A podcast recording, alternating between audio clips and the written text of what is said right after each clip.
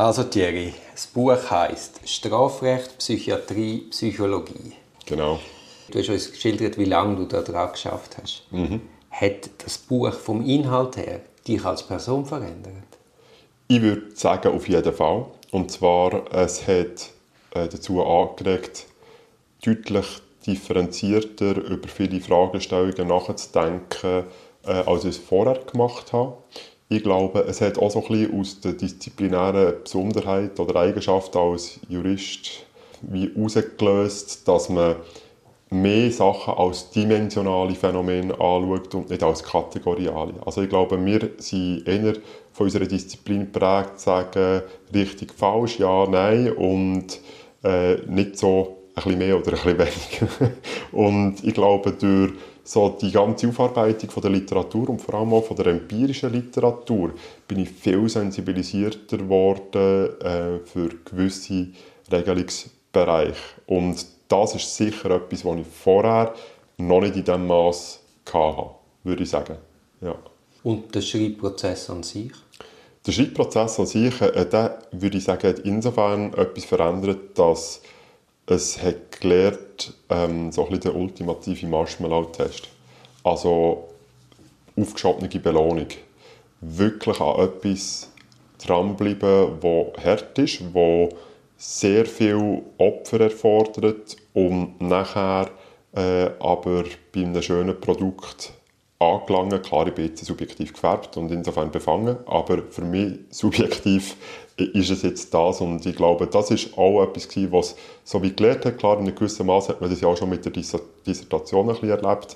Ähm, ich würde sagen, aber der Komplexitätsgrad in diesem Projekt ist doch deutlich höher gewesen, zumal man ja auch in äh, ihrer Co-Autorenschaft noch viel intensiver in Diskurs eintaucht, äh, Ideen hin und her schiebt, was äh, im Rahmen von einer Dissertation ja wie nochmal anders ist. Dort hat man äh, ja dann irgendwie wie eine geradlinige Spur. Vielleicht ist die Frage persönlich und dann mhm. weise ich sie einfach zurück. Ja. Aber ganz konkret, woran glaubst du, was du früher noch nicht geglaubt hast?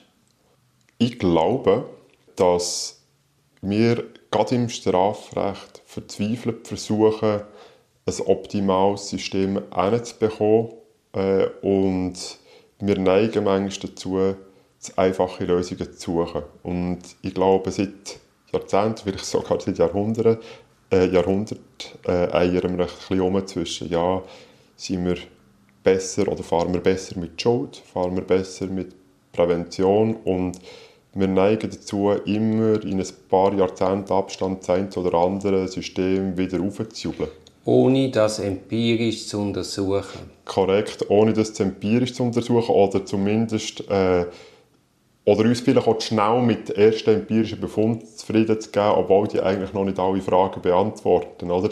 Äh, und das würde ich sagen, hat schon verändert, sich viel, viel mehr bewusst sein, wie gross das Maß an Unsicherheit ist, sowohl vom Präventionsrecht wie auch vom Schuldstrafrecht. Also beide Dimensionen sind wir auf verdammt dünnem Eis.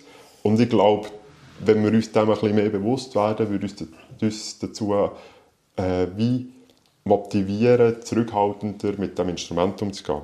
Wenn ich so das, ist, sagen. das ist ein so weites Feld, die Theorien, die die Strafen rechtfertigen mhm. ich, ich, bin wirklich, ich werde immer gespannt auf dein Buch. Also mhm. das ist Teil von deinem Buch? Ja, das, das handeln wir auch immer ab, ja. Okay. Und woran glaubst du heute nicht mehr? An eine Vorstellung von komplett objektivierbarer Gerechtigkeit. Ich glaub, das hast du mal geglaubt?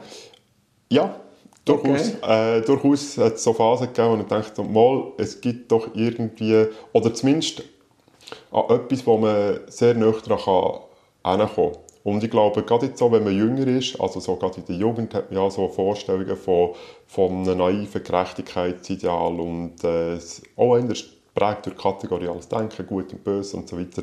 Und ich würde sagen, das ist anders heute. Also das äh, hat sich doch deutlich relativiert. Das soll nicht heißen, dass man nicht immer konstant versucht, auf das Ziel hinzuarbeiten, mit allen Nachteilen, aber einfach, dass man nie in die Situation kommt und sich anfängt, auf die Schulter klappt sagt, das haben wir jetzt keiner gut gemacht. Also die Wahrscheinlichkeit ist, dass wir heute das machen, was in 50 Jahren rechtshistorisch absolut kritisch aufgearbeitet wird. Ja, also wie wir heute über Anfangs 19. Jahrhundert Ja. denken, wird man wahrscheinlich schon bald auf uns zurückschauen. Die Und- Barbaren. Ja, ja, die Barbaren.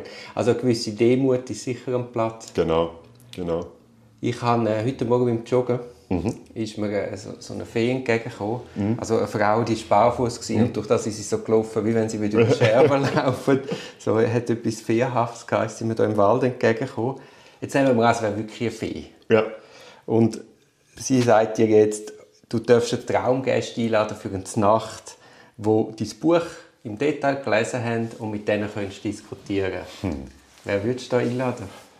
oh, das ist eine ganz anspruchsvolle Frage. Also, ich fände es jetzt spannend, aber das ist jetzt äh, einfach so mal gerade aus dem Moment raus, so mit Leuten zu reden, die ganz stark über so einen Entscheidungsprozess geforscht haben. Kahnemann fände ich super spannend am Tisch zu haben. Foucault.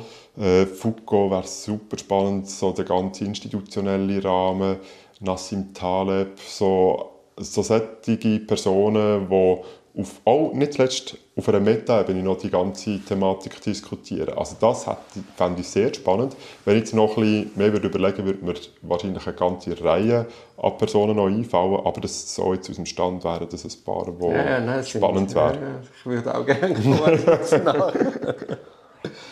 so wie ich dich kenne, hast du sicher schon ein neues Projekt am Start? Äh, ja, tatsächlich. Also, es ist jetzt äh, in Bearbeitung, aber das äh, wird noch ein bisschen dauern. Das ist die Habilitationsschrift, wo ich einen Teilaspekt, den wir in diesem Buch schon auch behandeln, aber halt nicht in jegliche Facette können vertiefen noch einmal wieder beleuchten. Was ist denn das Thema? Äh, Das Thema ist so die- das ganze Risikostrafrecht und seine empirische Fundierung. Und dort möchte ich en Detail anschauen, was ist so der Status quo von der empirischen Wissenschaft zu diesem Thema und welches rechtliche Framework müssen wir eigentlich aufstellen, um zu beurteilen, wenn dürfen welche Verfahren einfließen ins Strafrecht. Also wenn sie sind genügend evidenzbasiert, dass wir wirklich dürfen unsere Entscheidung darauf aufbauen und äh, dann natürlich damit verbunden noch die eine oder andere Folgefrage, die daraus entsteht. Also wie gehen wir damit um, wenn es mal eingeflossen ist. Kannst du ein konkretes Beispiel machen? Ja, also nehmen wir jetzt mal an, äh, du hast so in der jüngeren Literaturdiskussion, dass gute Validierung einem Risikobeurteilungsverfahren. Nehmen wir jetzt mal an, du hast eine Basisrate von 10%, also so äh, von 100 Personen werden 10 rückfällig. Dann bräuchtest du eigentlich eine Stichprobe etwa von 1000 Personen. Das heißt auf gut Deutsch dann 100 Rückfälle, damit ein belastbares ähm, statistisches Modell könntest generieren Und äh, wenn man jetzt so ein bisschen querbeet in die Landschaft schaut, von diesen Verfahren, die validiert wurden, muss ich eigentlich sagen, das erfüllt die allerwenigsten von den heutigen Verfahren, ähm, weil die mit sehr viel kleineren Stichproben sind validiert wurden. Das ist sehr gut erklärbar. Die Schweiz ist ein sehr kleines Land. Äh, also 1000 ist einfach schon ein erheblicher Teil vom Gesamtbestand von Personen, die äh, ihre Strafe oder Massnahmen drin hocken. Also es macht es schon mal schwierig. Aber es heisst auch, dass wir wahrscheinlich gewisse Sachen werden müssen künftig umstellen. Und zwar ein bisschen wegkommen von dem äh, klein-klein Gärtchen denken, jeder seine Studie, damit er seine Erstautorenschaften kann verpacken kann, sondern Multicenter-Studien über die ganze Schweiz mit äh, halt sehr, sehr grossen Personengruppen, dass wir wirklich dort irgendwie belastbare Modelle können generieren. Punkt 1 und Punkt 2, um das Beispiel noch ein bisschen anzureichern, ist, dass es eben auch mit einer Validierung nicht da ist, sondern das Zeug muss zeitlich immer wieder in gewissen Abständen neu untersucht werden, weil wir uns in einem sozialen System bewegen und das entwickelt sich. Und äh, was vielleicht 1990 Rückfallraten waren, äh, muss 2020 nicht mehr äh, die Realität abbilden. Und das heisst, die Validierungen müssen auch äh, in eine adäquate zeitliche Nähe gerückt werden zum Beurteilungszeitpunkt. Ich habe am Helbling Verlag habe ich mich gemolden und habe gefragt, wenn denn dein Buch rauskommt. ich will es dringend. Es wird der 18. August, also bald. Ja, ja. Ist jetzt angekündigt. Ich ha- habe mir natürlich auch gerade das Exemplar reserviert. ich wäre sehr froh, wenn wir uns, dass mir ein paar Tage Zeit gibt, dass ich da mal reinschauen kann und dass wir uns dann vielleicht wieder treffen und einmal en Detail dein Deutsch anschauen, dein Inhalt Das klingt anschauen. doch nach einem Plan. Auf jeden Fall merci, Einstweiler, für deine Zeit, Jürgen. Ja, sehr gerne.